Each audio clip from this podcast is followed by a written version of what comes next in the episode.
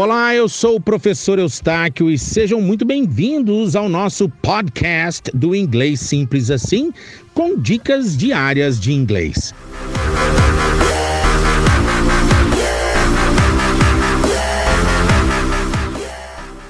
E essa dica é de pronúncia, a pronúncia do TH em inglês. São dois sons que o TH tem.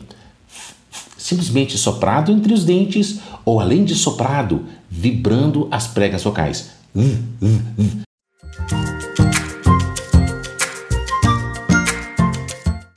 Vamos praticar algumas palavras com o vozeado, TH vozeado, vibrando. Olha só.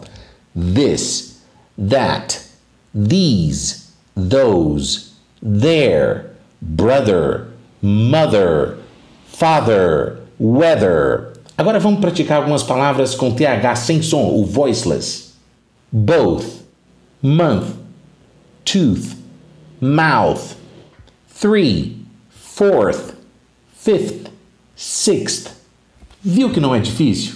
Só praticar mais um pouquinho que a sua pronúncia vai ficar top. Gostou? Curte, compartilha e até a próxima dica.